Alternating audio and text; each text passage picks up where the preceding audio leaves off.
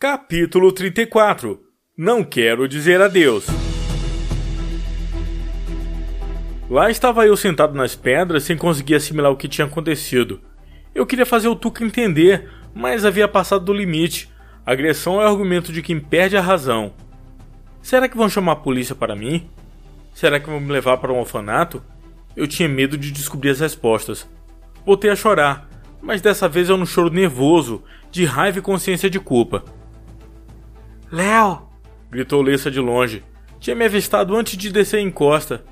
Não havia até o momento pensado em como iria encará-la. Não conseguia olhá-la nos olhos, estava destruído psicologicamente. Tá tudo bem com você, Léo? perguntou após sentar ao meu lado. Não estava tudo bem, mas não consegui responder. Havia um aperto muito forte na garganta. Sua mão, Léo. Sua mão está sangrando. Alertou molhando seu lenço na água para limpar o sangue dos meus punhos. Eu não tinha percebido, nem tinha sentido dor. Lessa segurou uma das minhas mãos e limpou com delicadeza. Só aí eu reparei na seriedade dos meus ferimentos. Ela limpou tudo calada. Desculpe, Lessa. Desculpe, eu, eu perdi a cabeça. Disse eu já chorando. Não se preocupe, Léo. Disse ela enquanto me abraçava. Era o que eu precisava. Será que o Tug está bem? Eu não queria chegar tanto, tentei me explicar. Ele está bem.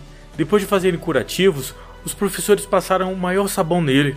Foi para casa com o rabo entre as pernas.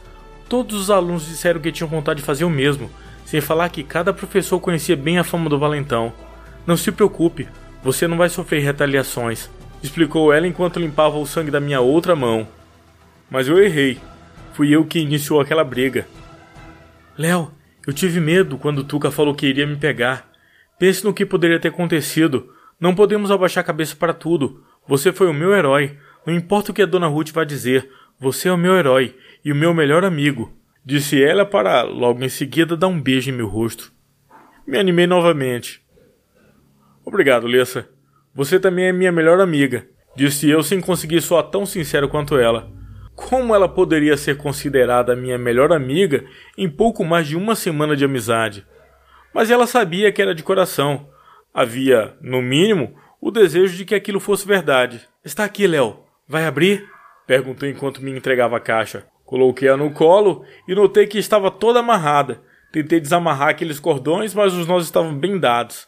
Ele deveria ter se divertido ao imaginar a dificuldade que eu teria para arrancar aqueles barbantes. Senti vontade de xingar o moleque, mas antes que pudesse verbalizar, Lessa retirou um alicate de unha da sua bolsa. Ela cortou o barbante e eu agradeci, mas não abri a caixa. Fiquei ali refletindo por algum tempo. Percebi que Lessa estava um pouco ansiosa, mas ela respeitou meu tempo. O que será que Oliver aprontou? perguntou ela.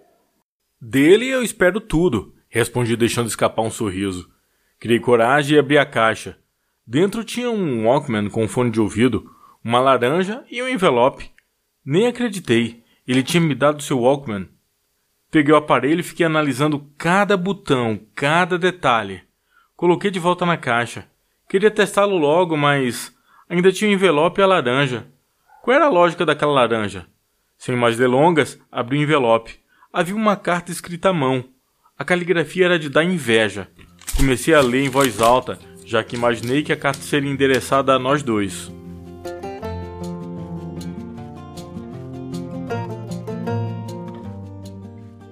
Léo, eu não sou muito bom em escrever cartas, então, desde já, vou pedindo desculpas. Tem muita coisa que eu gostaria de dizer, mas não haveria espaço nesses modestos garranchos. Você deve estar sabendo da surra que levei. Me pegaram desprevenido, ou teria dado uma lição em todos eles. Haha! Ainda bem que você não estava junto. Seria mais uma confusão em que eu estaria te colocando. Lembra quando os enfrentamos com a ajuda dos cães do Frank? Ainda gargalho toda vez que me lembro daquele moleque gordo correndo, tentando salvar suas bolachas. Foi ali que começou a nossa amizade. Bem, deixa eu me explicar um pouco. A essa altura você já conversou com a minha avó. Falando nisso, o que você achou dela? Não é 10? Desculpe por não ter apresentado vocês dois. No princípio eu não quis contar muito sobre mim, não quis contar onde eu morava. Achei que não havia necessidade, mas depois eu não soube por onde começar, fiquei esperando o momento certo.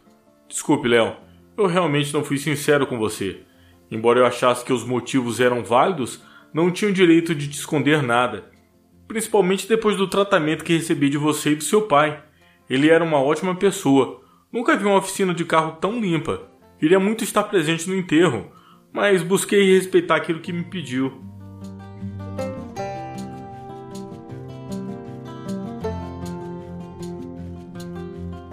Eu já estava em prantos, não tinha condições de continuar a leitura.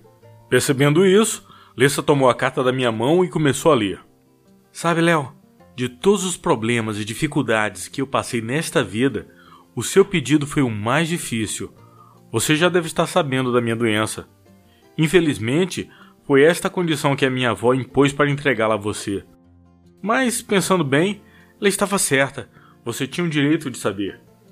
Todas as pessoas que se aproximaram de mim estavam interessadas na posição social da minha família, ou se afastavam por medo de se contagiarem com a minha doença. O pior é quando me tratavam com piedade. Foi por isso que me apeguei tanto a você. Queríamos apenas nos divertir, nos sentir vivos, curtir a adrenalina. Não existiam outros interesses. Até acho que fugir de cachorro me deu maior tempo de vida. Foi a primeira vez que me senti verdadeiramente vivo. Talvez por isso eu tenha sido tão inconsequente. Ansiava pela chegada do próximo dia. Até aquelas aulas chatas faziam parte da minha diversão. Você se tornou meu amigo sem ter noção de que aquela pedra em que está sentado agora, viu como te conheço? É de propriedade da minha família. Foi graças a você que eu conheci pessoas como o Frank, o seu pai, a Alessa, que deve estar ao seu lado agora. Ela parou de ler e olhou para mim com cara de espanto. Agradeci por aquela pausa Precisava de um tempinho para recuperar o fôlego. Assoei o nariz, esfreguei meus olhos. Lessa fez o mesmo e resolvemos voltar à leitura. Como eu sabia que a Lessa está com você agora? Simples. Ela era a única que sabia onde eu morava. Tive que contar para o caso de que você precisasse me encontrar. Tenho certeza de que, quando você pedisse o endereço, ela não daria. Em vez disso, te levaria. E você, Léo, não abriria essa caixa na rua iria ao teu lugar favorito para poder ficar à vontade. A propósito, deve ter sido muito engraçado tentar cortar os barbantes sem nenhuma tesoura. Hahaha! Lembra quando estávamos sentados nessas pedras e você falou da garota dos seus sonhos? O que você disse mesmo? Lessa, não deixe continuar a leitura enquanto ele não responder. Haha! Mesmo de longe, ele gostava de me ver em maus lençóis. Lessa ficou me olhando esperando uma resposta. O que? perguntei. Então, Perguntou tentando me azucrinar. Isso é coisa do maluco. Ele gosta de me ver em confusão. Respondi desconversando. Lessa ficou com aquela cara de quem não tinha comprado a história. Tive que contar. Bem, ele tinha perguntado se tinha garotas bonitas na escola e eu respondi que para mim só existia uma, mas que ela nem sabia que eu existia. Confessei. Poxa, quem é essa garota cruel que nem sabe que você existe? Hoje mesmo na escola, todas as garotas só falavam de você disse ela tentando quebrar aquele clima embaraçoso em que o Oliver havia nos colocado.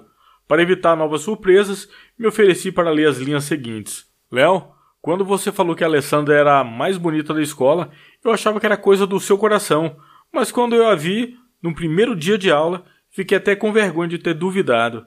Ela é realmente linda e uma das garotas mais corajosas e engraçadas que eu já conhecia. O Léo tem motivo mesmo de gostar tanto de você.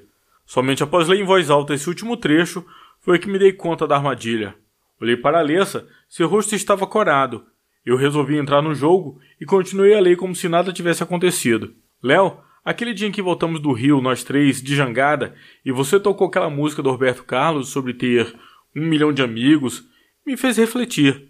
Pensei comigo, eu não preciso ter um milhão de amigos. Esses dois que eu tenho já me bastam. Pena que não pude ficar mais tempo. Voltando à minha saúde, como a minha avó já contou, minha perspectiva de vida não é tão grande quanto a de vocês. Mas tudo bem, não fiquem tristes, nem fiquem com pena de mim. Eu já aprendi a conviver com isto e gostaria que vocês se lembrassem dos bons momentos que passamos juntos, tanto na escola quanto no Rio, ou até na lanchonete.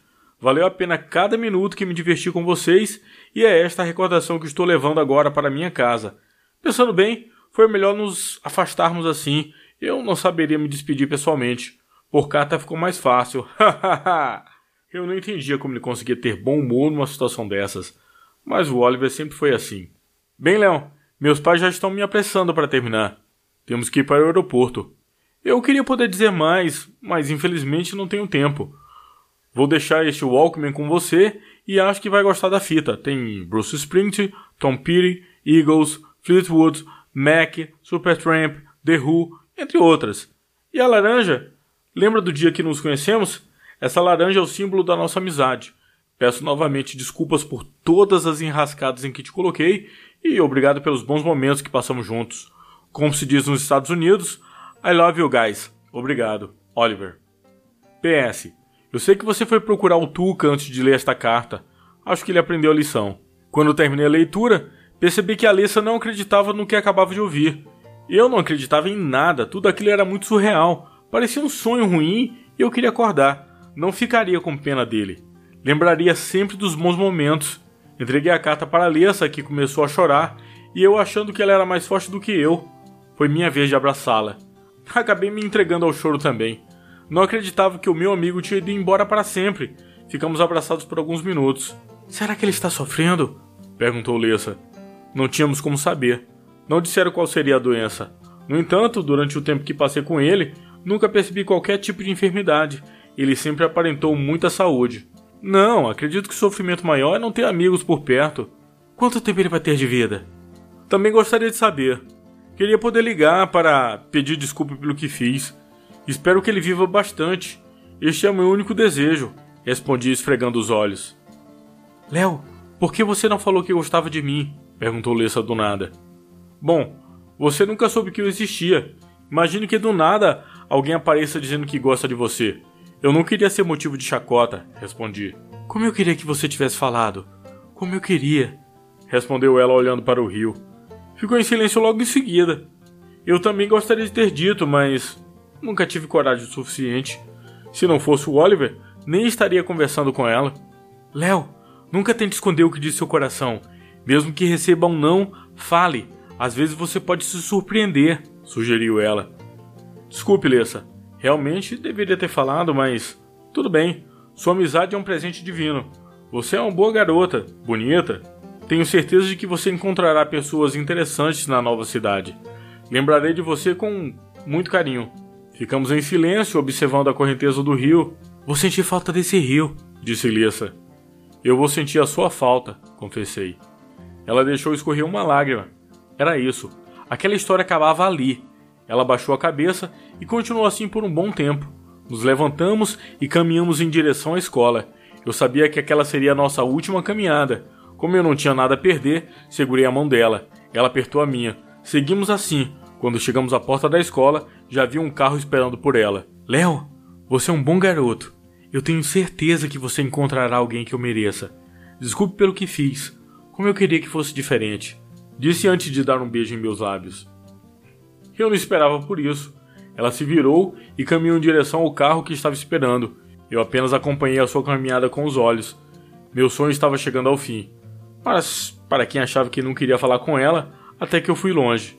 Acenei uma última vez para ela, e já estava dentro do carro e caminhei de volta para casa. Coloquei os fones de ouvido e liguei o Walkman. Começou a tocar Bruce Springsteen.